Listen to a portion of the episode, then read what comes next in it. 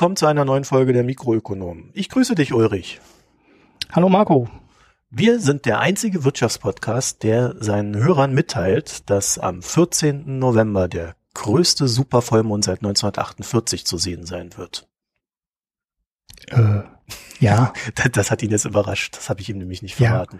Ja. Das, wir machen hier stundenlange Vorgespräche, reparieren das deutsche Internet und dann kommst du mit dem Supervollmond. Ja, ja. Ja, mhm. das verrate ich unseren Hörern doch vor allen Dingen deswegen, weil das der letzte, äh, weil der erst äh, 2034 wieder in dieser Größe zu sehen sein wird. Oh, ja, ja und dann das sind heißt, wir alle in Rente. Ja, naja, ja, ja fast. Ne? Ja. Das heißt also, am 14. Mhm. November äh, müssen wir uns diesen Mond alle angucken, weil sonst haben wir vielleicht einen Autounfall und sehen den nächsten nicht mehr oder so. Kann ja auch passieren. Ja, ja das wäre ja. natürlich sehr, sehr, sehr tragisch. so, so, so viel zur Einleitung. Ähm, wir haben heute folgende Themen, die ich jetzt aber nicht alle verrate. Äh, ich glaube, wir fangen mit meinem Lieblingsthema an, nämlich äh, BuzzFeed hat eine Recherche gemacht, bei dem es herausgefunden hat, dass in Mazedonien ein kleines Örtchen existiert, aus dem heraus ja über 100 Pro-Trump-Webseiten betrieben werden. Also so richtig Webseiten, die so sagen, Trump ist geil und jetzt ist wieder diese News und jene News und überhaupt. Und da ja äh, heute die Wahl ist und während wir hier aufnehmen, äh, dass alles in sozialistischen Gang geht, ähm, ist das ja nochmal so ein schönes Thema, auch so ein bisschen in diese Ökonomie da reinzugucken, weil die naheliegende Frage ist ja jetzt, warum zur Hölle betreiben Mazedonier in einem Ort namens Veles, ich weiß nicht, wie man ihn ausspricht auf Mazedonisch, Veles würde ich sagen, äh, 45.000 Einwohner. Warum betreiben die Pro-Trump-Webseiten? Hast du eine Idee? Also das Erste, was ich gedacht habe, äh, es liegt an der Frau. Was? An so, der Frau? Also, ja, an, ähm, an der Frau von ähm, Trump. Aber die kommt ja gar nicht aus Slowenien, sondern aus der Slowakei, glaube ich, ursprünglich. Ne? Das ist ja auch Mazedonien, über das wir reden. Ach, es ist auch Mazedonien, ja, mein Gott. Ähm, aber du meinst so eine osteuropäische... Äh, ja, ja, dass da irgendwie so eine Connection ist. So ist aber natürlich totaler Murks, ähm, sondern es liegt an was ganz anderem. Ja, an was denn? Ja, es liegt daran, dass es äh, im Endeffekt ähm, Alles Trump so eine Art... Sind, oder? Äh, nein, nein, die wollen Geld verdienen. Wie jetzt? Ja, die wollen Geld verdienen, so also. wie in äh, China, ähm, ja, wie soll man, wie heißt es denn? Ähm, du bist heißt ein Zocker. Ja, nee, ach so, du meinst diese, diese Typen. Ja, die, die in Spielen sich dann ihre äh, virtuellen Sachen zusammen äh, zocken und die dann über Ebay oder irgendwo anders ähm, ja, äh, vertickern und äh, davon dann leben. Ja gut, soll ich jetzt noch den, den Abwandlung machen? Also in China gibt's äh, so eine Ökonomie, da kannst du virtuelles Gold äh, für, für kaufen und das du dann in Spielen verwendest. Äh, und das wurde früher hauptsächlich äh, von Knastbrüdern betrieben, also Leute, die im Knast waren so eine schöne Story, da hat dann der, der Chef von dem Knast, äh, äh, hat dann seinen, seinen äh, äh Untergebenen, äh, Knastis, gesagt, ihr müsst das jetzt zocken und dieses Gold erspielen und ich verkaufe das dann. das ist dann irgendwann aufgeflogen, dann ist er selber in den Knast gewandert. Aber ähm, und mittlerweile machen das irgendwelche Bots. Die loggen sich dann in die Spiele ein, farmen das Geld ab und äh, verkaufen das dann hier teuer an die ganzen Jugendlichen. So, und die Mazedonier machen quasi ein ähnliches Spiel mit Trump. Äh, dazu muss man sagen, Mazedonien ist so eins der ärmsten Länder, die es äh, so gibt auf der Welt. Ähm, also ist, ja, vielleicht nicht auf der Welt, aber so im, im Bereich Europa. Und du, ja, und die brauchen halt einfach Geld. So, und wie verdienst du heutzutage Geld im Internet mit Werbung? Und jetzt dürft ihr dreimal mhm. raten, wie man mit Trump und Werbung im Internet Geld verdient. Ja, ich weiß es natürlich. Ja. Man schreibt den Trump-Fans äh, die Sachen auf, die sie gerne hören möchten und äh, die klicken halt wie bescheuert auf die Artikel und äh, ja, dann hat man Page ohne Ende, ähm, hat viel Werbefläche zu verkaufen und davon kann man offensichtlich leben. Also ich bezweifle, dass man das hier im Westen könnte, aber bei den Lebenshaltungskosten die man in Mazedonien hat, äh, ist es wahrscheinlich äh, durchaus okay. Ich frage dich mal andersrum. besser halt als gar nichts, ne? Nee, nee, nee, nee, nee. ich frage dich mal andersrum. Könntest du von 5000 Euro im Monat leben? Ähm, ja. Ja, weil so viel verdienen die unter anderem, so die kleineren Betreiber. Mhm. Also ich glaube, wir reden da über keine kleinen Summen. Da gibt es auch Leute, die irgendwie 40.000 Dollar im Monat verdienen. Also je nachdem, wie exzessiv und erfolgreich man das betreibt, äh, kann man da so richtig Kohle verdienen. Und die interessiert natürlich überhaupt nicht der Flurschaden, den sie da anrichten, den sie zweifelsohne anrichten, äh, sondern sie erzählen den Leuten tatsächlich eins zu eins das, was sie hören wollen. Das heißt, die erfinden Geschichten. sie, sie ziehen über Hillary her. Äh, sie sind auch nicht greifbar für irgendeine Behörde, weil sie halt in Mazedonien hocken. Und ähm, äh, sie, sie machen aber auch nicht nur Trump, sondern sie machen auch Gesundheitsseiten, ne? also so für so Grippeimpfungsskeptiker und äh, so im Healthcare-Bereich gibt's ja einen Haufen Zeugs. Also äh, die bauen da so richtig ein, eine Internet-Melkmaschine für Verschwörungstheoretiker auf. Mhm. Dazu muss man sagen, dadurch, dass das Ganze über Facebook und YouTube und sonst was läuft, verdienen natürlich nicht nur die daran, sondern auch Facebook, YouTube und wie sie alle heißen. Und da wird's ja interessant, ne? weil äh, da offensichtlich wird, dass diese sozialen Netzwerke äh, zu viel Informationsschleudern werden und einfach damit Geld verdienen. Hm. Ja, man kann das ja jetzt bei Trump noch ein bisschen, wie soll ich sagen, ähm, exotisch komisch nennen, aber spätestens wenn die anfangen, irgendwelche Gesundheitszeit zu betreiben, ähm, dann kann es halt auch ganz schnell um äh, Leben und Tod gehen. Ne? Also wenn die da richtig, äh, aber ja, aber direkter. Also nee. ja, wenn ja. der wenn der US-Präsident wird und durchdreht, dann haut er uns hier ein paar Atombomben um den Kopf. Ja gut, äh, so so so durchgeknallt ist er dann glaube ich doch nicht, aber äh, ja. Ich weiß halt, das weiß halt keiner, wie durchgeknallt er ist. Ähm, ja, also ähm, Mazedonien hat mich sehr überrascht. Äh, die, die Story an sich aber nicht, weil wir kennen das. Ich hatte das schon mal 2014 in so einem FAZ-Artikel mal drin. Ähm, bloß damals ging es noch um die Ice Bucket Challenge, so als Aufhänger. Und äh, dann hatte irgendjemand mal ausgerechnet, dass da irgendwelche 0,00075 Prozent oder 1,5 Prozent äh, äh, Cent pro Klick auf so ein Video draufkommen. Aber Facebook verdient daran halt äh, in der Masse, in der sie da äh, diese Videos konsumieren lassen, verdienen sie damit halt richtig Asche. Na, da geht's dann um, um Millionen an, an, an Dollar, so wie sich das so hochkumuliert. Und das ist halt äh, der Deal dann für alle Teilnehmenden. Und ich finde es halt interessant auch, dass noch niemand so richtig, also seitdem das eigentlich bekannt ist, schon damals, äh, dass eigentlich sich keiner an diese Story rantraut, äh, einfach mal mit politischen Forderungen zu durchsetzen. Weil die sozialen Netzwerke äh, verbreiten ja nicht nur Fehlinformationen in diesem Sinne, sondern sie verdienen ja auch noch an der Fehlinformation. Mhm. Das heißt, sie haben von sich aus überhaupt gar keinen Anreiz äh, zu sagen, wir machen das nicht. Ja. Ja, und da muss er irgendwie, da muss man halt irgendwie rangehen. Mit irgend, mit irgendeiner politischen Maßnahme und oder äh, oder auch mit Abgaben, Fehlinformationssteuer oder sowas. ja, ja, äh, hm. ja, ein richtig gutes Mittel dagegen hast du eigentlich nicht. Ne? Also hm, schwierig. Naja, weißt du, wenn ich eine Festplatte kaufe, also das, das klingt jetzt doof, Fehlinformationssteuer, aber wenn ich eine Festplatte kaufe, dann kriegt doch die, die, äh, die Unterhaltungsindustrie äh, einen Obolus von mir. Das sind doch irgendwie ein paar Dollar, die dann einfach an die weitergereicht werden weil man ja unterstellt, dass jeder Festplattenkäufer äh, ähm, illegale Kopien zieht. Mhm. So, warum sollte man diese Logik, die man ja auf Festplatten anwendet, nicht auch auf soziale Netzwerke anwenden? Naja, gut, weil du da Gigabytes besteuerst und äh, ähm, Gigabytes kannst du messen, das ist einfach. Und was eine Fehlinformation ist und was keine ist, äh, wer soll das alles beurteilen? Vor allem, wenn da so Content-Farmen sitzen, die jeden Tag ähm, ja hunderte von paar Artikeln produzieren. Ja, dann unterstellst du, dass fünf Prozent von der ganzen Sache einfach Fehlinformationen sind, Facebook sich daran bereichert und besteuerst es. Naja gut, unterstellen reicht ja nicht, um sowas durchzusetzen. Bei der Festplatte reicht das auch. Kann es ist also du du wirst mir doch wohl jetzt nicht unterstellen wollen, dass ich hier illegale Sachen auf meinem Festplatte. Das kannst du doch auch nicht beweisen, wenn ich es hätte, was ich übrigens nicht habe. Nee, gut, das hat ja gar nichts mit illegal und legal zu tun. Ja doch. Also die Logik ja, dahinter sowieso, wenn du einen Kopierer kaufst, dann äh, kannst du auch deine eigene Rechnung kopieren und nie irgendwas ausdrucken und du zahlst trotzdem die Abgabe. Also logisch ist die Abgabe sowieso nicht. Ja, eben. Daher, Deswegen kann man die Nicht-Logik dieser Logik ja auch auf Facebook und Co. anwenden. Ich meine, die verdienen Milliarden mit dem Mist. Nicht nur mit dem Mist, sondern auch noch mit anderem legalen, richtigen Mist. Aber es ist, also ich sehe eigentlich nicht ein, dass wir als, als Gesellschaft den Schaden, den die anrichten, immer tragen müssen. Ja, wir müssen Opfer betreuen. Äh, wir müssen, äh, die Polizei muss sich ständig darum kümmern, dass auf Facebook, äh, weil auf Facebook wieder irgendeiner irgendeinen antisemitischen Mist postet oder irgendwelche anderen Leute beleidigt. Und das, das sind alles gesellschaftliche Kosten, die erzeugt werden, die der Gesellschaft aufgebürdet werden. Und Facebook zahlt dann nicht mal hier Steuern und hält sich auch nicht ja. an unsere Rechtslage. Also ich wüsste schon, wie ich das politisch äh, sehr leicht äh, ähm, zu verargumentieren wüsste. Und ich wundere mich einfach nur, dass Politiker nicht auf die Idee kommen, es endlich mal tun. Ja, nee, gut, dann kannst du anfangen bei Fokus und bei Spiegel und ich weiß nicht wo in den Diskussionsforen ähm, rumzuwühlen und die auch mit der Steuer zu überziehen und dann hast du die Medien gegen dich und dann kannst du ja eh aufhören mit deiner Idee. Ja, vielleicht ähm, moderieren die ihren Mister endlich mal, dann äh, könnte ja vielleicht auch was Gescheiteres bei raus. Das ist ja auch ich so. Ich habe heute noch was, also ähm, ich überlege jetzt gerade, äh, was der Artikel ging. Es ging irgendwie um Klima.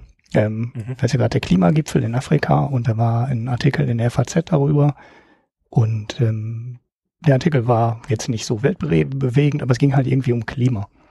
Und die Leserkommentare unten drunter waren Klimalügen. Ne? Also das mhm. Klimalüge gibt's gar nicht. Das waren die hochgerateten Artikel.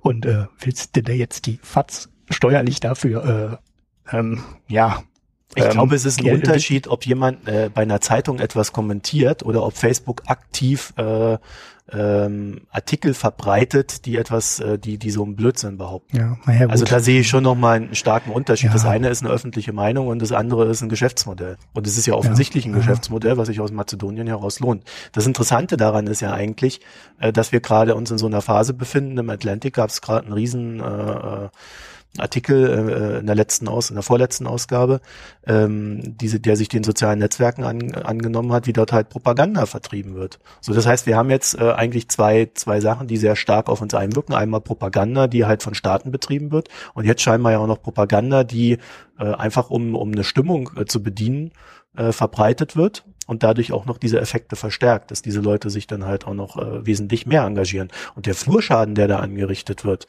der ist halt, ich meine, guck dir die USA an, wie das da gerade aussieht. Diese, die, die, die gehen fast aufeinander los. Bei, äh, bei den, auf dem, bei den Wahllokalen äh, stehen da irgendwelche Rednecks mit der Waffe und äh, kontrollieren, dass da auch gar kein Schwarzer irgendwie äh, nicht etwa nicht wählen geht, sondern sie behaupten halt, dass dort kein Schwarzer äh, Wahlbetrug betreibt. So eine zugespitzte Stimmung hast du da. Ja, aber da brauchen die in Amerika auch nicht Mazedonien für, da reicht Fox News, ja, um, um den Effekt hinzukriegen. Aber es ist halt nochmal, ich weiß nicht, es ist halt nochmal ein Schritt weiter. Ja.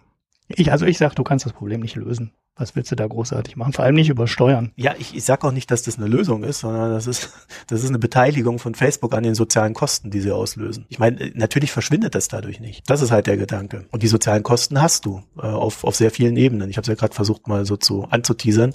Äh, die, die Leute, die ja mit irgendwelchen Trauma sind, dann äh, Leute, die gestalkt werden, haben wir ja auch jetzt äh, mit dem sogenannten SIF-Twitter äh, äh, als als Problematik in letzter Zeit gehabt. Also äh, es gibt, glaube ich, genug Punkte, wo Kosten für uns entstehen, die wir als Steuerzahler tragen müssen, wo die sozialen Netzwerke dann einfach sagen, ja, ist nicht unsere Schuld. Wir haben damit nichts zu tun, das sind halt die User. Ja, die stellen sich auf die Basis, wir sind äh, ja nur Verteiler und ansonsten neutral. Das war ja auch die Position, die, sie, äh, die Facebook im ähm, Hate, Hate, in der Hate Speech Diskussion immer ähm, vertreten hat. Ja, du brauchst ja nur mal ein paar Nippel auf Facebook stellen, dann siehst du, wie neutral sie sind.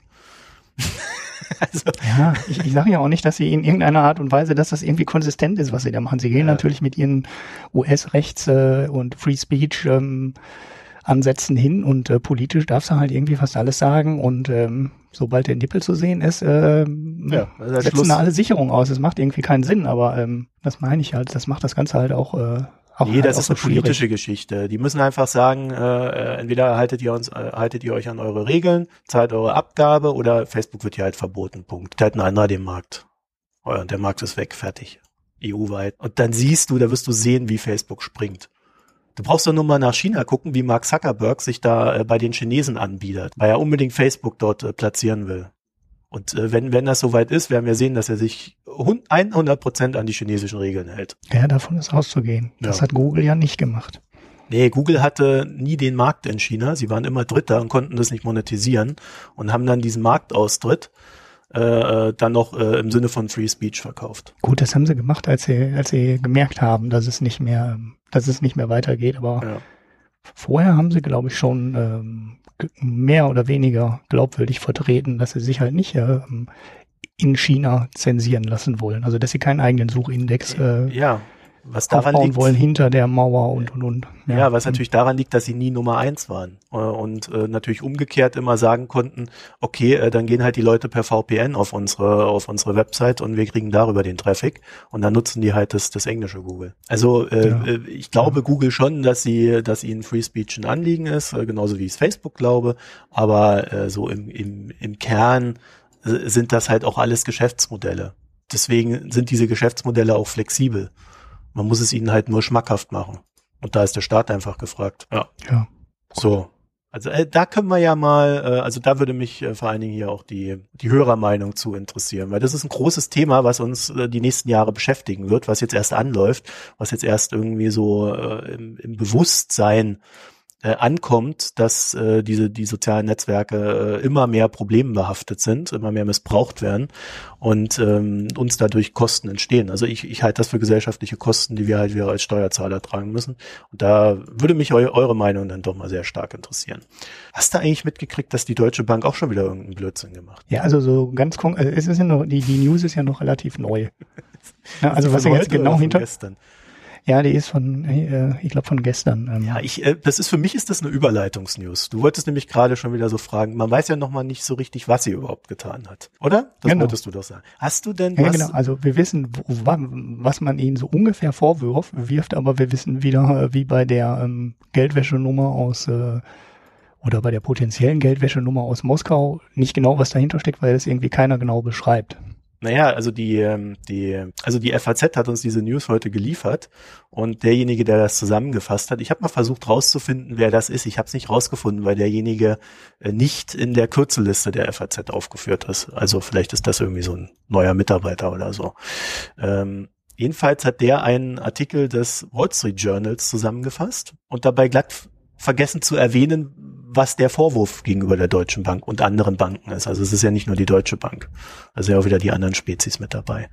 Äh, Und der Vorwurf ist, dass ähm, die Banken äh, über, also äh, es gibt sogenannte ADRs. Das sind ähm, Derivate, über die Aktien handelbar gemacht werden. Eine Aktie ergibt zwölf ADRs. Darüber kannst du dann in Deutschland US-Aktien kaufen, ohne dass die US-Unternehmen in Deutschland gelistet sein müssen. Es geht auch umgekehrt. Dann gibt es äh, deutsche Aktien, die dort als ADRs gehandelt werden können. Und äh, GDRs heißen die dann. bitte? GDRs heißen die dann GDRs umgekehrt. die dann. Ja. Ja, G für German und A ja. steht für American. Ja, Ja. das ist richtig. Ähm, und also der Vorwurf, also was sie untersuchen ist, ah, irgendwie sollen da wieder Steuern hinterzogen worden sein mit der Geschichte. Wir haben keine Ahnung wie. Ähm, das andere ist, dass äh, sie, und das, das finde ich interessant, also die Börsen, den Börsen wurde seitens der Regulierungsbehörden nach der Finanzkrise 2008 wurde denen untersagt, dass sie sogenannte sogenanntes Naked Short Selling betreiben dürfen. Das heißt, äh, du darfst nicht Short gehen, wenn du dir die Aktien, die du Short gegangen bist, nicht irgendwo geliehen hast, sodass die Masse der Aktien immer gleich bleibt. War das verständlich? Hm, ja, ich glaube schon. Vorher war es so, äh, Naked Shorts, äh, du gehst einfach Short und erhöhst damit die Aktien, die zum Verkauf stehen und dann natürlich im umgekehrten Sinne auch wieder zum Kauf, wenn du deinen Short eindeckst. Aber äh, äh, so dass die Aktienanzahl, die auch an den Börsen gemeldet ist, immer gleich bleibt. Deswegen wurde das verboten. Das ist auch eine ziemlich gute Geschichte, weil äh, früher sind dann einfach Leute, die viel Geld hatten, mit diesem Geld auf kleine Unternehmen losgegangen und haben die einfach runtergeschortet und äh, ein paar News dazu gestreut. Dann sind andere draufgesprungen und in diese News hinein haben sie dann die, ihren Short gedeckt und damit massig Geld verdient. Mhm. Wirecard wäre mal so ein Beispiel dafür. Aus alten Tagen. Und durch die ADRs, das sind ja Zertifikate, äh, soll, soll das umgangen worden sein. Das heißt, du nimmst einfach so ein Zertifikat-Short. Also aus Deutschland heraus geht das nicht. Hm. Ich kann Mhm. Zertifikate nicht mehr short gehen. Das wurde auch irgendwann untersagt. Ich weiß es nicht, ob es bei den Amis geht. Mhm. Zumal äh, äh, diese ADRs ja als Aktienersatz gelten und damit äh, ja auch immer eine Unterlegung haben. Ne? Also äh, da kenne ich schlichtweg die Regulierung nicht. Wenn jemand kennt, gerne an uns weitergeben. Dann klären wir das dann demnächst auf. Jedenfalls äh, ist das einer der Vorwürfe. Mit dabei ähm, Citigroup, JP Morgan und hier die äh, Bank New York Mellon äh, und natürlich unsere Deutsche Bank auch wieder.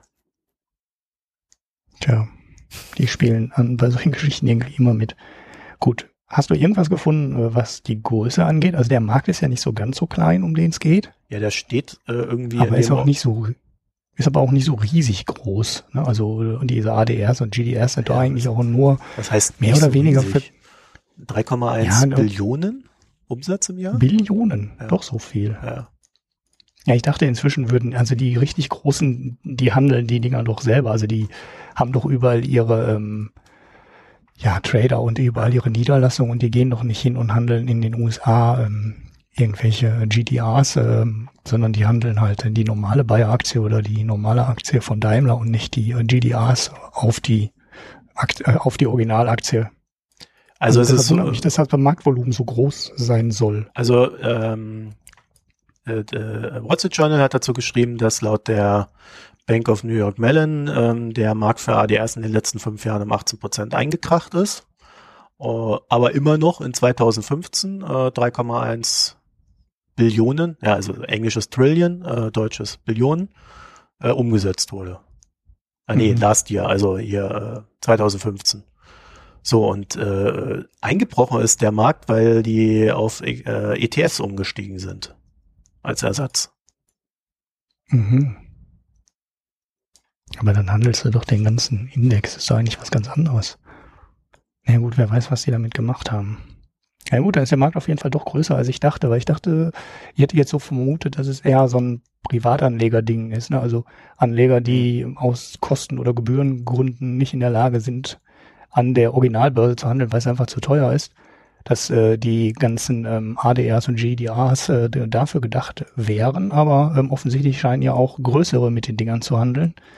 Ja, also Pensionsfonds ja. zum Beispiel, die sollen am September 2015 sollen die 502 Milliarden im Depot gehabt haben von dem Zeugs. Na gut, Warum auch relevant. immer. Also, äh, ich ja, kann ja möglicherweise sein, dass die irgendwelche Anlagerichtlinien haben, ne, die denen verbieten, im Ausland Geld anzulegen und dann kaufen sie ähm, diese komischen GDRs, ähm, um das zu umgehen. Wer nee, weiß. Es, äh, wir reden jetzt von den ADRs, ne? Das muss man dazu ja. sagen. Also äh, nicht von den GDRs. Wir reden von den. Ja, aber dann deutsche Pensionsfonds, die sich dann ADRs in, in die Depots legen und nicht die nein, nein, Aktie kaufen? Nordamerikanische Pensionsfonds. Mhm. Er fragt mich nicht, warum die das machen. Ich weiß es nicht. Ja. Ich bin also mit Pensionsfonds und der Logik dahinter äh, habe ich mich eher weniger beschäftigt. Äh, ich beobachte das immer nur so am Rande, äh, dass die äh, und, und sehe, dass die jedem Trend hinterher humpen. Also wenn mhm. gerade Private Equity in, äh, in ist, legen sie Private Equity Fonds auf. Wenn gerade äh, Hedgefonds in sind, äh, werden halt die aufgelegt. Also die, die, jeder Mist, der gerade in ist, wird von diesen äh, wird von, von diesen äh, Pensionsfonds nachgemacht. Und da wundern sich am Ende immer alle, dass, dass dann irgendwie irgendwo Verluste entstehen und die Leute ihre Rente nicht gescheit zusammen haben. Mhm. Ja, okay, dann gibt's also aber auch noch ADRs irgendwie anders, als ich die im Kopf hatte, weil ich dachte, die ADRs wären dann ähm, Aktien, die hier in Deutschland gehandelt würden, ähm, wenn die Originalaktie in Deutschland nicht gehandelt wird. Ne? Also dass man dann quasi ein ADR hier in Deutschland auflegt und äh, der dann die amerikanische Aktie eins zu eins verbrieft und äh, ja, dann kauft man, dann kann man das Ding halt in Deutschland handeln, ähm, wenn die Originalaktie hier nicht gehandelt wird. Aber wenn es amerikanische Fonds sind, dann gibt's die ADRs also aus irgendwelchen anderen Gründen auch noch. Vielleicht machen die dann so Nummern wie, wie bei Berkshire Hathaway mal gemacht wurde, wo es dann die Originalaktie, die ja, weiß nicht, 200.000 Dollar kostet oder sowas Irres, ähm, nochmal gestückelt wieder rausgebracht haben. Ähm, das ist, glaube ich, am Anfang auch mal irgendwie über ein ADR gelaufen. Heute nicht mehr, weil die selber eine kleine gestückelte Aktie rausgegeben haben, aber eine Zeit lang gab es das auch. Da gab es irgendwelche komischen ADRs, die dann irgendwie ein Hundertstel oder ein Tausendstel der Berkshire Hathaway Aktie verbrieften. Hm. Naja gut, aber das weiß ich nicht. Vielleicht weiß das ja einer der Hörer, warum es die ADRs in Amerika gibt für amerikanische weiß Anleger. Ich, ja, das, ich weiß nicht, warum du sagst, dass es so ist, weil es geht ja aus dem Artikel nicht hervor, sondern das heißt halt nur, dass die, dass die das Zeugs handeln. Und du kannst ja äh, weltweit anlegen. Äh, von daher äh, bedeutet das eine ja nicht unbedingt das zwangsläufig das andere. Ein, eine Sache äh, noch, äh, die die SEC untersucht unter anderem wohl das äh, äh, den, den Pre-Release der ADRs. Das heißt also, sie äh, da geht es irgendwie drum, dass die, äh, werden sie den ADR auflegen, irgendwie äh, sich äh, schon äh, die Dinger, dass sie da irgendwo, irgendwo dazwischen, also ich habe es noch nicht ganz durchdrungen, das muss ich mir nochmal in Ruhe angucken, wir haben das Thema erst heute reingekriegt, dass sie irgendwo dazwischen noch so einen Arbitragehandel machen, zwischen Kauf der, der, der, des Underlyings und äh, Auflage des ADRs. Ja. Äh, vielleicht, da, da muss ich, da warten wir vielleicht auch mal die SEC ab, äh, weil da wird es ja einen Bericht geben und dann wissen wir das. Es ist halt mal wieder schön, dass die Deutsche Bank mal wieder dabei ist und ähm, äh, ich kann dazu sagen, wir haben, äh, oder ich habe äh, bei der bei der Deutschen Bank mal angefragt. Ich wollte äh, den Sprecher der Deutschen Bank zu unserem kleinen Podcast hier einladen, aber dessen Terminkalender hat das nicht hergegeben. Aber wir werden ja vielleicht in Zukunft uns mal mit Geldwäsche-Experten unterhalten, die uns dann erklären, was die Deutsche Bank da so treibt. Und ich fände es ja schade, wenn die Deutsche, wenn wir dann äh, immer ohne die Deutsche Bank über die Deutsche Bank reden müssten. Vielleicht ist das ja dann irgendwann ein zusätzlicher Anreiz, dass sie dann sagen, dann äußern wir uns doch auch. Ja, ja ähm, vor allem wenn die jetzt unseren Artikel im Wirtschaftsjournalisten gelesen haben, ne, dann den der Pressesprecher der Deutschen Bank und die ähm, PR-Leute ja auch alle lesen, ne, dann, ja, dann rufen die von alleine an bei uns. Mindestens. Das war, das war jetzt eine ganz galante Überleitung. Ja, perfekt, ne? also wir äh, haben haben einen Artikel, wie, wie heißt der Wirtschaftsjournalist heißt es, ne? Der Wirtschaftsjournalist, äh, ja. Der Wirtschaftsjournalist, der hat im Zuge der der der Com Commerzbank, äh, der Comdirect äh, Finanzblock Awards sich gedacht, beschäftigen wir uns doch mal mit Wirtschaftspodcasts und solchen Dingen. Hat uns da interviewt und ich war gerade so auf dem Sprung in meinen Urlaub, deswegen habe ich nur eine E-Mail geschrieben und du wurdest direkt interviewt. Du hast dort, du bist mit deinem Bild quasi zweimal in dieser Zeitschrift jetzt drin. Ja, erschreckend. Und ich habe so ein, ich hatte kein vernünftiges Foto zur Hand und äh, ja, ich habe mich erschrocken. Aber das ist das gleiche Bild wie bei der beim Comdirect Finanzblog Award. Das ist genauso schlimm. Deswegen sagt der Richard ah, ja. ja immer, man soll professionell Fotos machen, damit man gut aussieht. Äh, ja, meine Schwägerin äh, ist sogar Fotografin. Das heißt, ich hätte eigentlich nur einmal quer über den Hof laufen müssen, dann wäre ich im Fotostudio gewesen. Aber äh, ja, das ging, musste dann so schnell gehen und äh, ja, ging es halt nicht mehr. Naja, jetzt kümmerst du dich darum. Jetzt kümmere ich mich darum. Die neue Brille kommt auch ne, am Wochenende und dann werde ich perfekte Fotos machen für mit, alle. Mit neuer Brille, wow. Für alle Gelegenheiten mit neuer Brille und gefärbten Haaren. Nein, naja, also wir haben, gelogen. Wir haben, wir haben da auch äh, so ein bisschen unseren Unmut über den deutschen Wirtschaftsjournalismus äh, zu Papier getragen, also ich zumindest.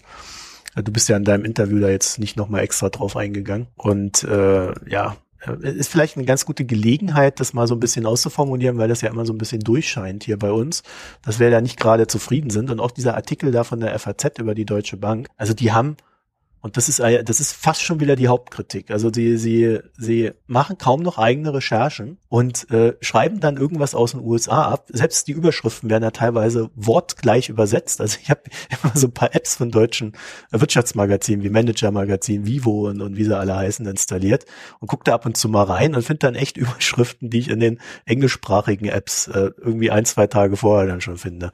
Was ich echt so ein bisschen, äh, es ist echt ein bisschen arg platt. Ja. Ähm, so bei der FAZ war es halt einfach so, die haben, die haben zwar über diese Deutsche Bank-Geschichte berichtet, dass die Deutsche Bank da wieder mit dabei ist, sie haben einfach rausgelassen, was ihnen vorgeworfen wird. Und, und das steht in diesem Wall Street Journal Artikel ja eigentlich echt gut da drin. Also sie haben echt ja, den erklärt. Ich leider nicht kenne. Ne? Also ich, ich habe den dir reinkopiert. Hättest du nochmal die den Themenvorschläge gelegen? Oh, nee, hast du den da ja? Nee, den, SEC, den, den Wall Street Journal Artikel. Aha. Den FAZ-Artikel habe ich aus deinem Twitter-Feed.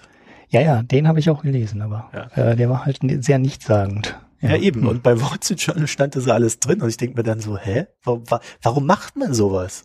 Also wenn man schon abschreibt und, und zusammenfasst und dann irgendwie mit DPA noch hinten dran, warum, warum nimmt, macht man sich oder nimmt man sich da nicht die Zeit, wenigstens das ordentlich aufzubereiten? Also so, so viel Zeit, also wenn ich es abschreibe, kann es doch nur 15 Minuten dauern. Ja, ähm, ich verstehe es auch nicht. Man, man, man liest dann den Artikel und ähm, haben die Angst, ihre Leser zu überfordern, sobald man dann irgendwie in die Details geht und, und beschreiben möchte, was so ein ADR ist und äh, wie groß das Marktvolumen ist. Und ähm, also ich habe ja jetzt gerade auch viele äh, doofe Fragen gestellt, aber äh, genau diese Fragen werden halt auch alle nicht beantwortet in dem FAZ-Artikel. Da steht dann irgendwas, sie haben gegen Handelsregeln verstoßen.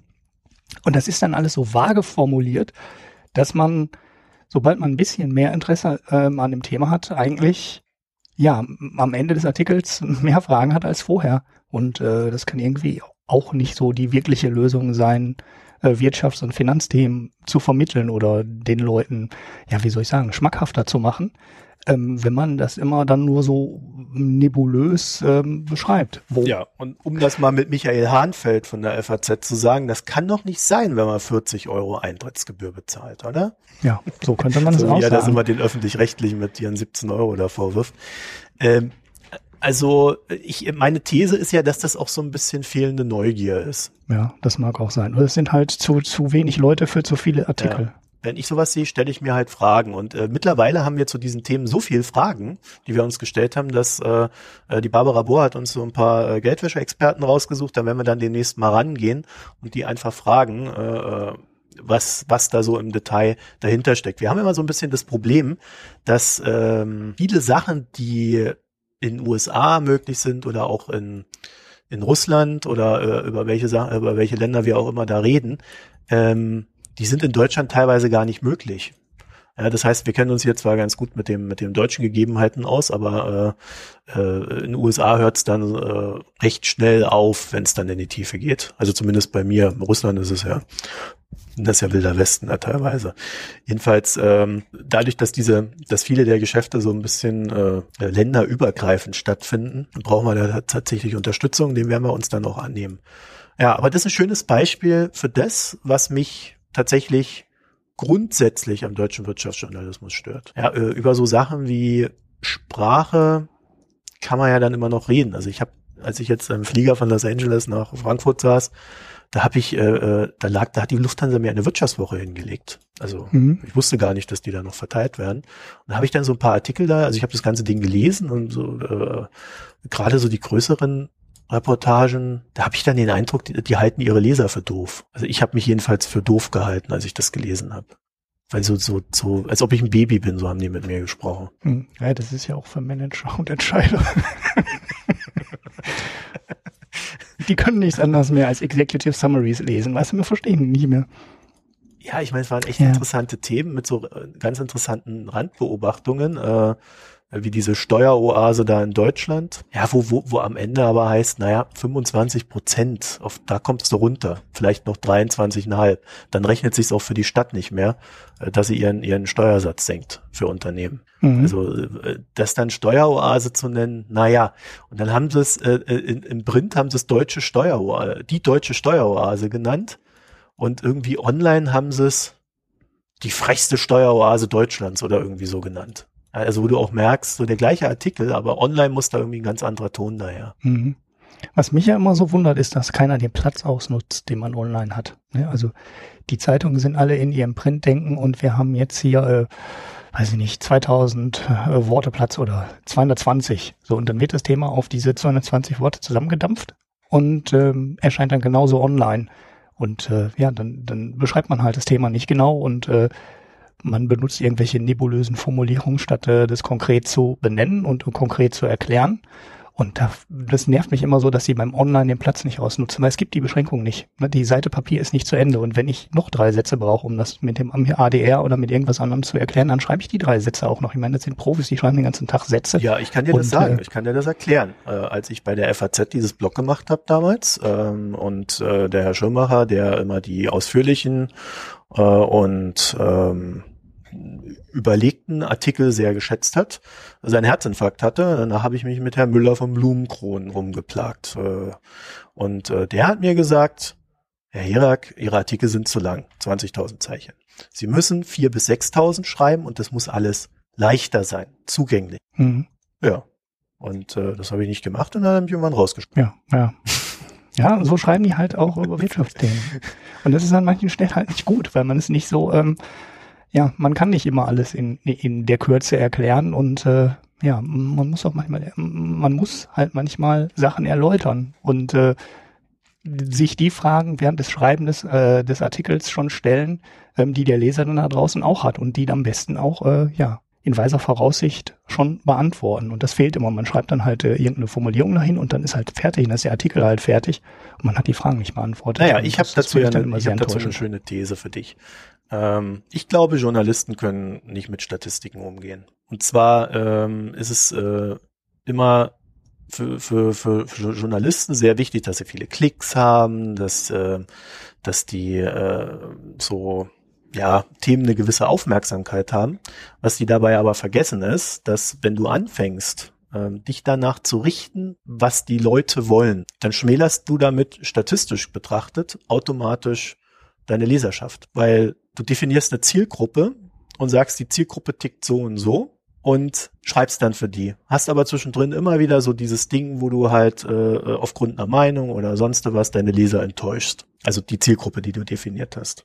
Und so mhm. schmälert sich diese Zielgruppe peu à peu à peu nach unten. Und das hat, das hat schon mhm. das Fernsehen nicht begriffen, als sie, als sie äh, beim öffentlich-rechtlichen irgendwann begonnen haben, umzustellen von wir entdecken die Welt für euch, was ja so in den äh, 60er, 70ern, teilweise noch 80ern sehr stark war, äh, hin zum äh, wir müssen uns an eine Zielgruppe richten und dadurch das Programm immer schlechter machen.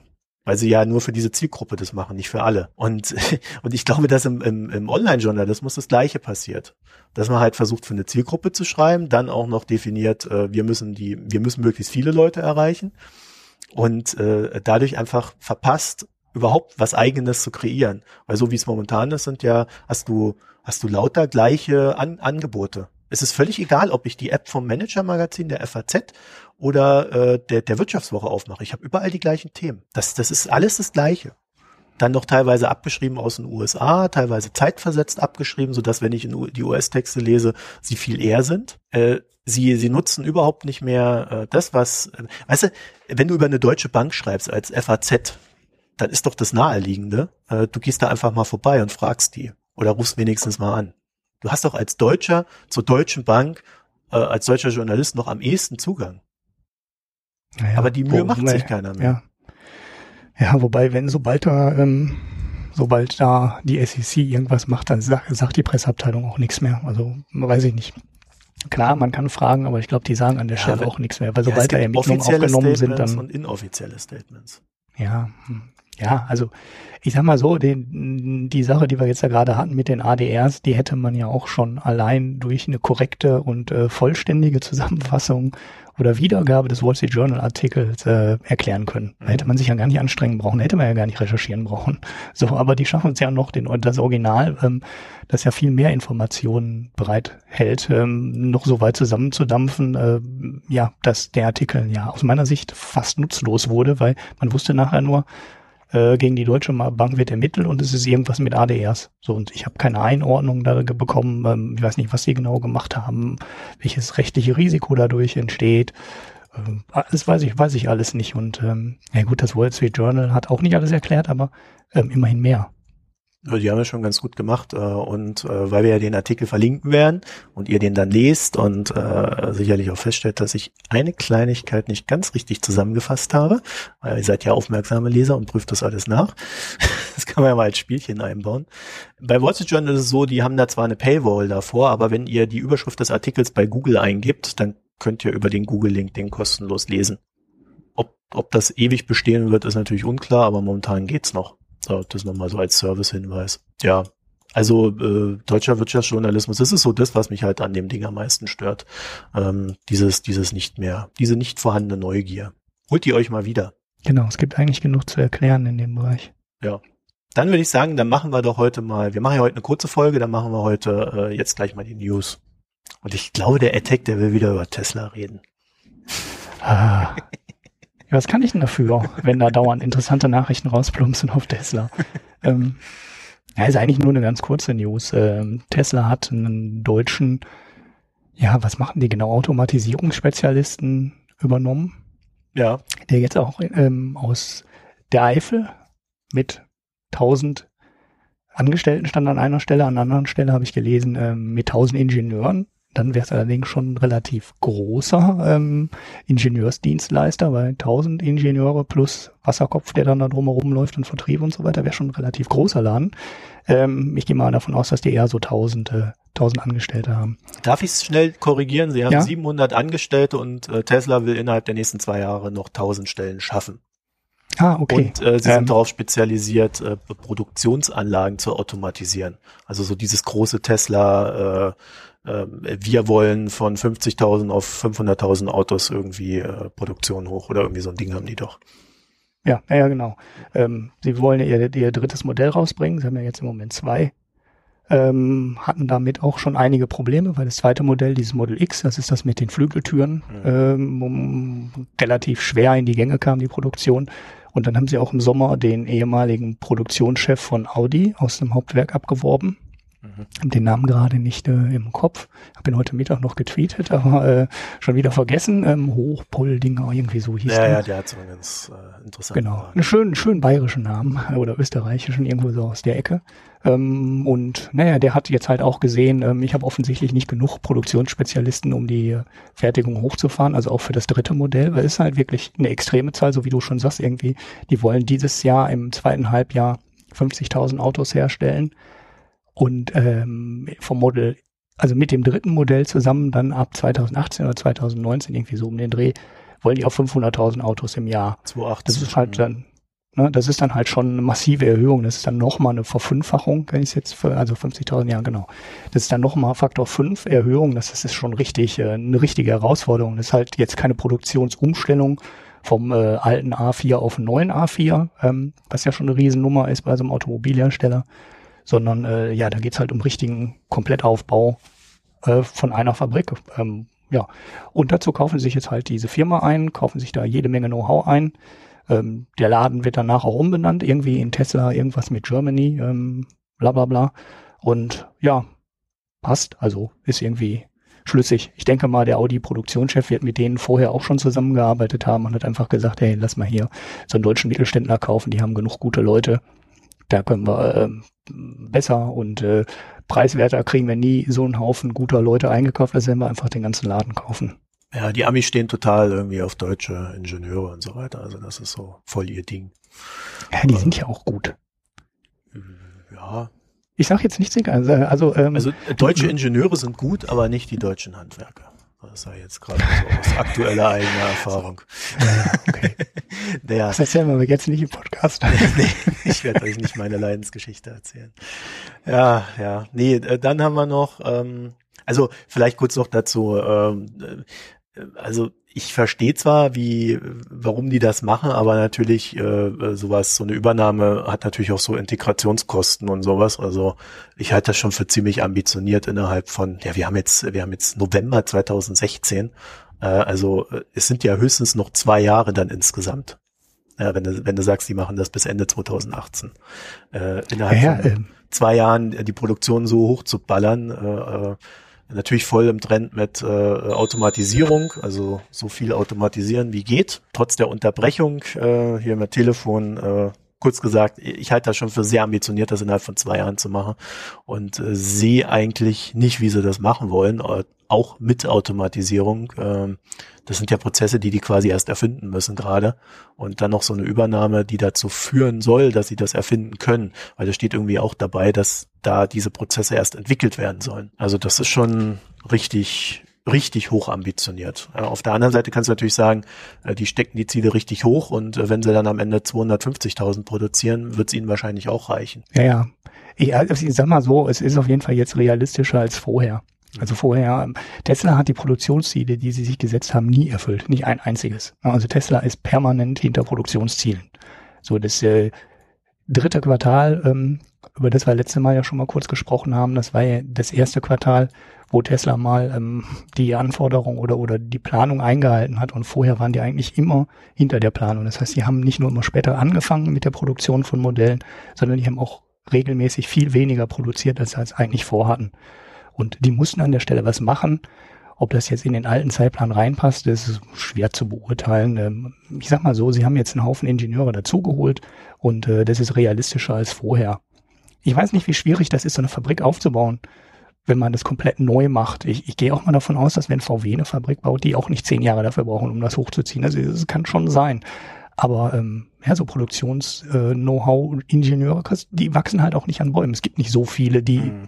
neue Automobilfabriken bauen, weil das wird halt nicht täglich gemacht. Ja, gut. Dann hast du mir heute irgendwie so eine News reingeschmissen. Äh, das ist doch ein Fake, oder? Da diese Toblerone-Geschichte. Nein, das ist kein Fake.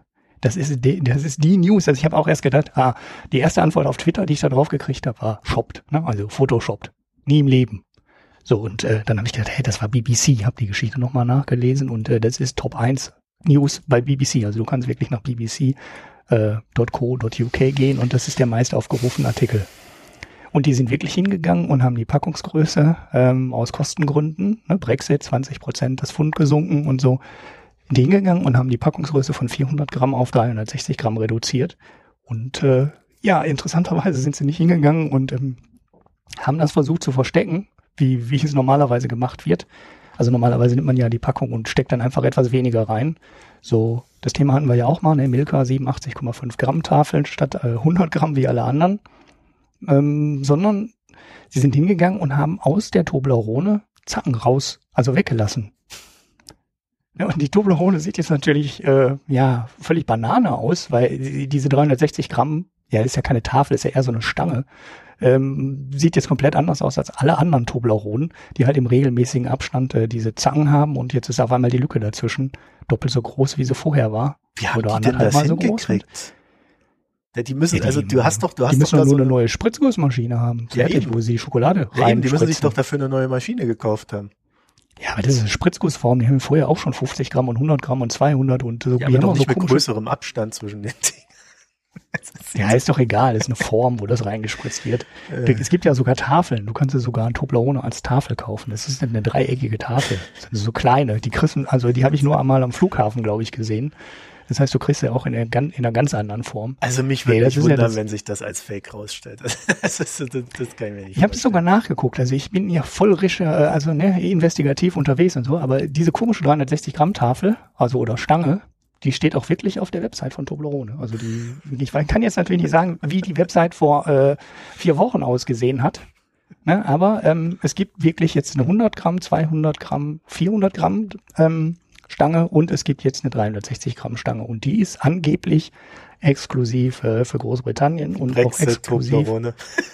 Genau, eine Brexit-Toblerone ohne Gipfel. Das ist natürlich äh, schon schon als politisches Statement ist das schon irgendwie geil, ne? Also wenn man das mal so, ja. aus, äh, so betrachtet. Weil äh, ja, ja. Wie, wie kann man als Unternehmen sich äußern zu so einem Thema? Ja, so. Jeder, der sich dann dort eine Toblerone kauft, äh, wird sofort wissen, was dieser Laden von diesem Brexit hält. was ich daran ja total obskur finde, ist, das ist halt nicht verstecken. Ne? Also normalerweise versuchst du doch immer diese ähm, Produktverkleinerung, also diese versteckte Preiserhöhung zu verstecken. Ja, aber das meine ich ja, ja das ist ein halt, Statement. Ja, und du siehst es jetzt halt, ne? Du machst diese Packung auf und denkst, wie sieht die Toblerone aus? Die sieht ja komplett anders aus als früher und die sieht komplett anders aus als ähm, überall sonst auf der Welt. Und äh, ja, Statement, genau. Das und, mag, mag wir, der Grund sein. Und wir reden alle drüber. Ja. Ja, ja, Werbung hast du natürlich dadurch auch. Ja, also Stimmt. das würde ich jetzt auch noch mal Asche auf unser Haupt. Wir haben mit viel Werbung für Toblerone gemacht. Es ist schon irgendwie geil, ne? Ah, ja. Lass uns mal ein letztes Thema nehmen und dann dicht machen. Ähm, meine, meine persönliche Leidensgeschichte nicht mit den Handwerkern, sondern mit meiner geliebten Bank N26. Äh, ihr, ihr müsst da jetzt durch, äh, mal wieder. Also nicht nur, dass sie der App-Designer verlassen hat, oder? Der App-Designer hat sie doch verlassen. Ja, hat irgendjemand geschrieben, aber der war CTO, also der wird mehr gemacht haben als eine App. Ja, der, ja, der, der muss, der muss diese ganzen Backend-Systeme, also ich kenne ihn auch nicht, weiß er war auch nie bei Payment Banking im Podcast oder irgendwas, aber ähm, ich nehme mal an, es war der CTO, das heißt, dann kümmert der sich auch um Backends und alles, ne, also um. Also dann habe ich aber jetzt die Nummer Idee. genau, über die du jetzt auch sprichst. Ja, also der Tech-Chef hat das Unternehmen verlassen. Es wird gerätselt, warum. Es kam völlig unerwartet der Abgang. Ich habe heute eine Mail von meiner Bank bekommen. Die haben mir vor ja, ich weiß nicht, vor, vor, vor anderthalb Monaten oder so haben sie mir schon mal eine Mail geschrieben, da haben sie mir mitgeteilt, dass sie äh, bald N26 heißen werden und äh, das aber gar kein Problem ist, dass äh, sie, dass ich mich um nichts kümmern muss, automatischer Kontoumzug, das wird alles übernommen, ich habe nichts zu tun. Jetzt kriege ich heute eine Mail, ich habe jetzt, muss man dazu sagen, äh, meine App geupdatet, habe dann äh, den Kontoumzug äh, aufs neue N26-Konto angestoßen.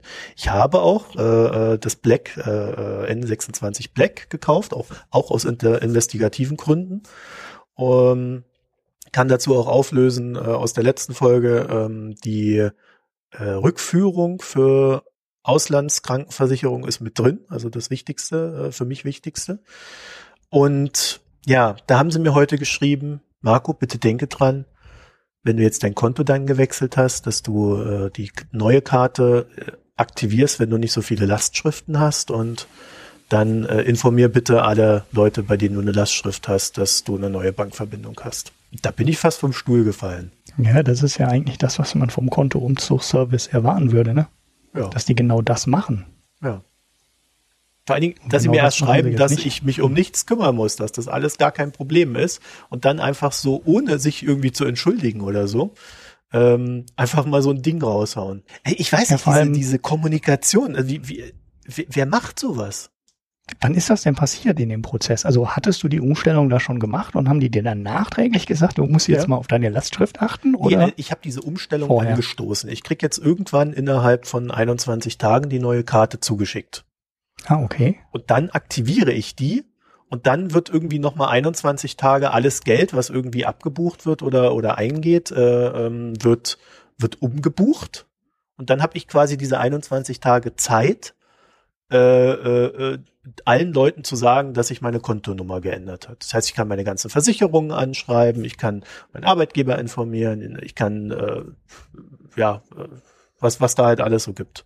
Ich glaube, als sie die Liste damals gemacht haben beim, beim Einzug nach N26, da haben sie sich ja auch noch selber drum gekümmert, waren das irgendwie so 21 Unternehmen. Ja, das war genau das, was ich immer verstanden habe oh. unter diesem Kontoumzug ja. und äh, PSD2, dass das jetzt alles einfach wird und äh, man jetzt einfach sein Konto umziehen kann. Ähm, und ja, das warum scheint ja immer noch nicht so nicht? zu sein. Ich, ich verstehe das nicht, weil ich, ich verstehe nicht, warum die das nicht können.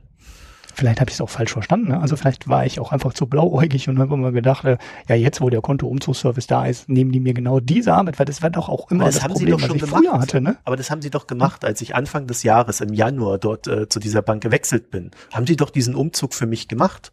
Ich bin damals von ja, der Deutschen Bank zur N26 und da haben sie sich drum gekümmert.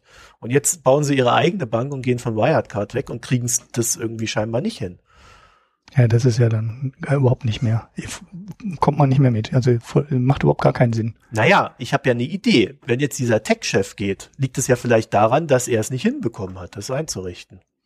Ja, aber es war ja da und lief schon. Also das ist ja dann. Ja, das lief aber auf Das könnte System. jetzt was ganz anderes dahinter stecken, ne? dass sie es bei Neukunden machen, obwohl es viel Arbeit macht. Ähm, und dass das möglicherweise gar kein automatisierter Prozess ist, ne? sondern äh, wie soll ich sagen, das ist so, so ein halbautomatisierter, vielleicht, vielleicht sogar ein ganz manueller. Ähm, und die das bei Neukunden dann halt bei 1000 oder 2000 Neukunden immer von Hand gemacht haben und da ein paar Leute sitzen, die das dann den ganzen Tag machen. Ja, das ich. Jetzt aber für ähm, 100.000 Kunden oder wie viel die auch immer haben, ähm, auf einen Schlag eben nicht können, weil der Prozess halbautomatisch ist und sie es dann irgendwie machen müssen. Aber es ist jetzt reine Spekulation. Ne? Ja. Oder sie sagen sich halt, den Kunden haben wir, ja.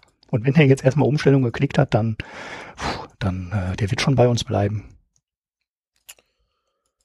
Also halt ich, ich habe keine Ahnung, wer diese Kommunikation von dieser Bank leitet. Äh, weißt du, das sind so Sachen, äh, ich, äh, ich finde auf deren Website keine Telefonnummer. Jedenfalls, ich bin zu blöd dafür. Früher habe ich sie gefunden, mittlerweile finde ich sie nicht mehr. Ähm, ich äh, wollte dann in mein Konto reingehen und dann ist immer rechts unten so ein Chat-Button normalerweise, wo ich dann wo ich dann eine halbe Stunde warte und dann kommt dann irgendein Mitarbeiter dran und, und beantwortet mir Fragen. Der, der Chatbutton war heute auch nicht mehr da. Äh, also, äh, keine Ahnung.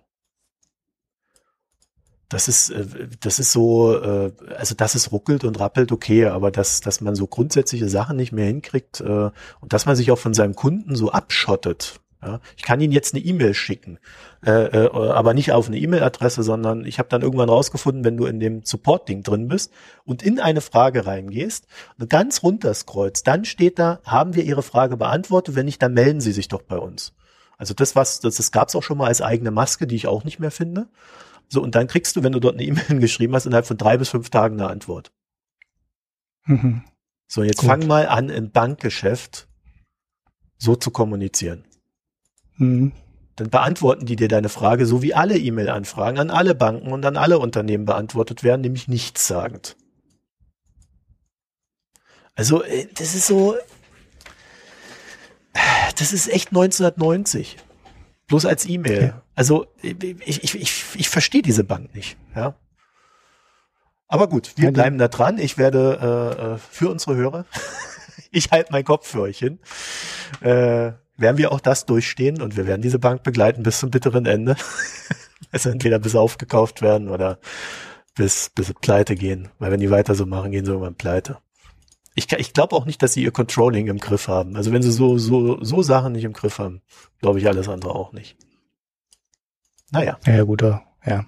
Da kann man nicht So, jetzt habe ich mich ein bisschen ausgeweint. Ich danke euch fürs Zuhören. jetzt wollen wir noch eine fröhliche News hinterher schieben. Ich habe bloß keine mehr. Ne? Ach doch. Wir wollen ja, wir haben ja äh, in den letzten Folgen haben wir ja äh, immer wieder vergessen, dass wir eigentlich Picks haben. Also nicht Picks wie dieses Pict, sondern Picks. Also so Sachen, die wir euch vorschlagen und so weiter. Und äh, es gibt einen neuen Wirtschaftspodcast. Der nennt sich wirtschaftspodcast.de. Kapitalismus mal anders.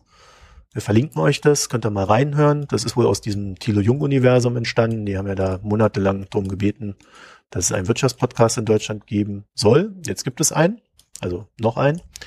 Und ähm, ich habe die mal angefragt, äh, ob sie, ob sie äh, äh, bei uns ihr ihren Podcast vorstellen wollen. Mhm. Ja, die, die kümmern sich mehr so um diese VWL, BWL Schienen. Also Wirtschaft im Sinne von Wissenschaft. Ah, okay. Ja, ich habe noch nicht reingehört. Ich habe es jetzt erst in den Shownotes gestern erst mal gesehen. Haben die schon Folgen draußen? Drei. Drei, okay. Schon die dritte Muss Folge ich mal abonnieren jetzt. und nachhören. Ja. Ja, ich konnte es irgendwie im iTunes nicht abonnieren. Äh, da steht zwar irgendwie da, aber als ich es dann abonniert habe, ähm, kam da nichts. Keine Ahnung. Naja, diese ganzen, diese ganzen Podcast-Verzeichnisse, die funktionieren auch alles nicht. Also wir kriegen ja auch immer dauernd Fehlermeldungen von irgendwelchen Leuten aus irgendwelchen Clients, die ähm, die Folgen nicht abonnieren können. Aber da wirst du auch bescheuert dabei, das irgendwie hinterher zu ähm, recherchieren. Ich glaube, es war Instacast, der zeigt weiterhin nur zwei Folgen von uns an, ähm, obwohl der Feed total in Ordnung ist und keiner weiß. Äh, ja, ich habe ja eine Idee. Wir haben mal zwei Folgen am Anfang äh, äh über die Website Kontemplationen veröffentlicht. Und eigentlich mhm. war, äh, sollte es da eine Feed-Weiterleitung geben, die aber vielleicht einfach nicht funktioniert. Und äh, der bezieht sich auf diesen alten Feed. Ich glaube, die Website gibt's auch gar nicht mehr, die habe ich mittlerweile äh, abgegeben oder weggemacht. Weil anders kann ich mir das nicht erklären, was da bei Insta-Dings da läuft. Jedenfalls ähm, wirtschaftspodcast.de, also tatsächlich so, wie wir uns ja vielleicht auch hätten nennen können. Wenn wir nicht ein blödes Wortspiel gemacht hätten, ne? Ja, ja. Ja, wir haben ja mit unserem Öl da drin äh, Probleme aller Art. Und so. Ähm, ja, vielleicht äh, melden die sich ja bei uns. Ansonsten hatte ich dann noch dazu dann so die Idee, das ist ja vielleicht ganz nett, wenn, wenn wir so die Plattform auch dazu nutzen, so andere Projekte im Bereich Wirtschaft vorzustellen, die äh, interessant sind oder die man interessant finden könnte, so dass unsere Hörer dann sich auch weiter informieren können über uns hinaus, wenn sie denn mögen. Genau. Finde ich auch eine gute Idee. Ja, also das geben, nehmen wir auch mal so nebenher im Angriff so als kleine Serviceleistung äh, und mit mit Zencaster, das ja jetzt auch in, in, in, in äh, jetzt hätte ich fast Endphase gesagt, äh, dass es in der Version 1.0 endlich vorliegt. Äh, da kann man dann ja solche Sachen auch recht unkompliziert für uns machen. Ja, hast du einen Pick? So ad hoc? Nee, ad hoc hätte ich jetzt äh, nichts, weil ich habe mein Podcast-Hörgerät nicht äh, nicht hier liegen. Damit muss ich meinen Sohn gerade äh, still, ruhig stellen. Ich denke, der spielt FIFA. damit er nicht mit, ja, damit er, nee, nee, äh, mein, I, mein iPhone, also ich höre fast nur auf dem iPhone und äh, okay. da hatte ich mir ähm, eine Folge jetzt zurechtgelegt, die finde ich aber jetzt ganz, äh, ganz spontan nicht. Es war, war wieder was bei NPR, habe ich glaube ich schon mal empfohlen, was aus der Folge. Ähm, ja, gut, ist vielleicht auch gar nicht mehr so spannend. Das war eine Folge, wo sie ein ähm, Ökonomen genommen haben, der ökonomische Thesen in den Wahlkampf ruft. Das war relativ lustig. Wie, der ruft die da rein? Ja, der hat halt äh, wissenschaftliche ähm, Thesen, äh, also so, so ähm, ja halt im Wahlkampf vorgestellt ne? Mhm. und äh, hat dann halt gesagt, äh, so, wir müssen jetzt hier, äh, es gibt ja viele äh, ökonomische Erkenntnisse, die in der Politik überhaupt nicht ankommen und gegen völlig gegen die äh, gegen das politische Arbeiten sprechen. Also es wird zwar dann, also ja, ich, ich stelle es nächste Mal vor, was soll ich jetzt groß beschreiben? Na gut. Es ist ganz lustig, weil der redet, äh, der wird dann aus, auf der Bühne ausgebuht und so und äh, das stellt ganz gut diesen, äh, diese Riesenlücke zwischen Ökonomie und äh, Politik ganz gut klar, weil das, was der sagt, würden viele Ökonomen unterzeichnen und äh, ja, da würde gar keiner den für wählen. Null. Naja, äh, das hätte ich jetzt auch so ad hoc vermutet. Das genau, ja, das ist ganz gut aufbereitet, ne? weil die das halt so mit Publikum und Ausbuhen und so gemacht haben. Gut, ist vielleicht noch nächste Woche gar nicht mehr so interessant, da ist die Wahl ja dann auch vorbei. Ähm, und wir bekommen einen von zwei. Naja, nächste Woche hat Hillary gewonnen. Ich bin da ja recht klar. Äh, ich, ich stelle auch ja, immer wieder auch. fest, die, die, die Leute trauen sich jetzt nicht mehr zu sagen, dass Hillary gewinnt. Also wenn ihr das hört, wisst ihr ja schon, dass sie gewonnen hat. Ähm, wenn nicht, wenn sie nicht gewonnen hat, werdet ihr mich ausbuhen. Aber ähm, die Leute glauben jetzt nicht mehr, dass Hillary gewinnt, weil sie diese Brexit-Erfahrung gemacht haben, wo sie geglaubt haben, ja, der Brexit, den wird es nie geben. Und dann haben die doch für den Brexit gestimmt in, in Großbritannien und jetzt denken alle, oh, mit Trump könnte uns das auch passieren. Und ja, vielleicht gewinnt jetzt deswegen Hillary die Wahl. Das ja, ist aber eine steile These, ne? Ja. Ja, gut, aber man muss immer sehen, äh, der, die, die, die Brexit-Geschichte war viel knapper. Ich habe heute mal ausnahmsweise wieder was in meinem Hauptblog geschrieben. Da hatte ich mich nämlich damals auch darüber gewundert, ich glaube, das haben wir sogar hier im Podcast gehabt, dass äh, die Umfragen eigentlich ziemlich knapp waren. Also beim Brexit waren die Umfragen eigentlich irgendwie so alle 51 zu 49, das heißt ziemlich knapp. Und in den jetzigen Umfragen hat Hillary drei, dreieinhalb Prozent so im Schnitt Vorsprung. Das heißt, der Abstand ist schon ein ganzes Stückchen größer. Und ähm, das Zweite, was man sehen muss, ist so eine Wahl von Republikanern äh, versus Demokraten ist halt eine Geschichte, die es alle vier Jahre gibt. Also mit den Senatswahlen dazu sind es sogar alle zwei Jahre ja Wahlen. Das heißt, man weiß ziemlich genau, wie sich die Wähler verhalten. So eine Frage wie der Brexit ist aber nicht gestellt. Ne? Man hat, das heißt, man hat die ganzen Modelle dahinter, die man für die Prognose hat, hat man beim Brexit nicht, weil das war das erste Mal, dass so eine Frage gestellt wurde, ähm, die auch so binär ist und äh, die auch so extreme Auswirkungen hat. Und das, da gibt es ja keine Erfahrungswerte für, für sowas. Und bei einer Wahl ähm, zwischen Trump und, äh, also zwischen Republikaner und einem Demokraten, das hat man halt schon zigfach gemacht und das weiß man relativ gut, wie sich die Wähler verhalten. Und wenn man da in, den rein, in der reinen Stimmanzahl einen Abstand von drei, dreieinhalb Prozent hat und man hat die Polls auf Bundesstaatenebene und die haben auch Schwankungen, ähm, naja, von, von ein, zwei Prozent Abweichung plus minus, dann hat man schon eine relativ gute Basis, auf der man eine Prognose treffen kann und da müsste schon ein Erdrutsch kommen, um die Prognosen jetzt noch, äh, ja, wie soll man sagen, ähm, äh, dass sie sich als falsch herausstellen. Und beim Brexit war es halt einfacher. Man hat die Erfahrungswerte. Ja, ja, ja, das musst du jetzt nicht noch dreimal ne? sagen. Ja, ja, ja, du hm? wiederholst es die ganze Zeit. Ja. Nein. Ich bin äh, auch müde. Ja, aber es ist doch, es ist doch noch viel einfacher, die, die, äh, wenn, wenn Hillary drei Prozentpunkte Vorsprung hat. Es geht ja nicht darum, ob sie drei Prozentpunkte Vorsprung hat, sondern es geht ja darum, äh, dass sie in den einzelnen Staaten die Wahlmänner für sich gewinnt. Und äh, wenn sie so einen Staat mit äh, 0,001 Prozent Vorsprung gewinnt, dann kriegt sie alle Wahlmänner. Oder Frauen. Ja, das ist schon klar. Ich, ich beziehe, ja. deshalb habe ich das auch gerade mit den Bundesstaaten nochmal explizit gesagt. Deswegen gibt's halt die, äh, deswegen ist, ist es auch Quatsch, diese, diese äh, 51 zu, zu 49 oder äh, wie viel auch immer es ist. Es hat ja sehr stark geschwankt. Mal vor kurzem war Trump noch vorne, äh, sondern es ist halt diese, diese Wahrscheinlichkeit, die ja selbst Nate Silver jetzt mittlerweile anerkennt, dass Hillary äh, über diese Geschichte mit den Wahlmännern halt eigentlich zu sehr großer Wahrscheinlichkeit die Wahl gewinnt. Ja, also das ist ja der, der entscheidende Faktor bei der Geschichte. Jetzt hat sie die Sprache verschlagen. Ja, da kann ich ja nichts zu sagen. Also äh, ja. kann ich nichts dagegen sagen, ist schon, ist schon klar. Also es gibt halt irgendwie acht Staaten, die überhaupt umstritten sind. Die anderen sind halt 99, ja. Prozent für den einen oder für den anderen Kandidaten.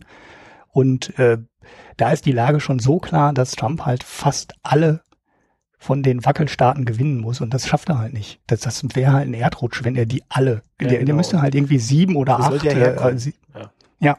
sieben von den acht gewinnen und das wird nicht passieren. Also so viel Demokratenwähler bleiben nicht zu Hause oder so viel ähm, Republikanerwähler zusätzlich kann der eigentlich auch nicht aktivieren dass das äh, irgendwie, dass es irgendwie noch rutscht, ähm, kann genau. ich mir nicht vorstellen. Deswegen ist die spannende Frage eigentlich eher, äh, wie wird er sich nach der Wahl verhalten und welche Auswirkungen wird sein Verhalten haben?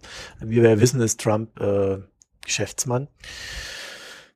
Ja. Und ähm, ich kann mir vorstellen, dass er sich die Anerkenntnis dieser Wahl, bei der er ja so, so ein bisschen rumgeeiert ist, ob er sie anerkennt, auf der anderen Seite, ja, warum soll er vorher sagen, dass er die Wahl anerkennt, wenn er ja noch nicht weiß, dass sie sauber gelaufen ist? Also da kann man ja auch wieder äh, sich im Kreis drehen. Äh, ich kann mir halt vorstellen, dass er sich das irgendwie wird vergüten lassen wollen. Von wem auch immer und in welcher Form auch immer. Ja, da wird es dann halt hinter den Kulissen einen Deal geben und dann erkennt er die Wahl an, nach so zwei, drei Tagen. Wäre mal so mein Tipp. Hm, naja, gut. Es gibt ja auch Spekulationen darüber, dass er dann eine Trump-Partei gründet und darauf aufsetzt, was er sich jetzt halt an ähm, Öffentlichkeit ähm, ja, ähm, geschaffen hat. und die Republikaner dann endgültig zerstört, indem er da eine Partei daneben setzt. Ja, das glaube ich nicht. Ja, keine Ahnung. Das würde ja Arbeit bedeuten. Das glaube ich nicht, dass er das macht. Ja, Es, ich- es hieß auch immer, dass auch wenn er Präsident wird, dann wird er seinen Vizepräsidenten äh, arbeiten lassen und er selber macht halt nur die Big Points. Mhm. Ja, Also Okay, da, wo er ja, er macht dann die, die diplomatischen Beziehungen. Ich lach mich kaputt. du bist jetzt übrigens im Ton wieder genauso Ja. schlecht wie bei der ersten Aufnahme. Ich verstehe äh, nur noch ja, dann ist Zeit, dass wir das hier mal beenden. Ich glaube, wir machen mal erst Schluss. Ja, wir bedanken uns bei allen, Ähm, die Im Neuland geht nicht länger. Wir bedanken uns. Ja, ich habe hier eine schlechte Internetverbindung heute. Wir wissen nicht warum. Wir bedanken uns bei allen, die. Ach, das Bier haben wir vergessen. Egal. Wir bedanken uns bei dreimal angesetzt. Bei allen, die äh, äh, uns äh, eine Spende haben zukommen lassen und ähm, bitten euch natürlich wie auch äh, sonst immer, dass ihr äh, bei iTunes äh, oder in sonstigen Bewertungssystemen äh, eure Meinung bei, für, über, über uns hinterlasst hinterlässt, hinterlasst. Äh, ja, Kritik und so weiter. Wir wollen niemanden dazu aufrufen, dass er gut für uns abstimmt. Ihr sollt die Wahrheit sagen. Dankeschön und auf Wiedersehen, äh, Wiederhören. Ich bin verwirrt. Ich hoffe, man Ich hört mich auf. noch. Ähm, tschüss. Tschüss.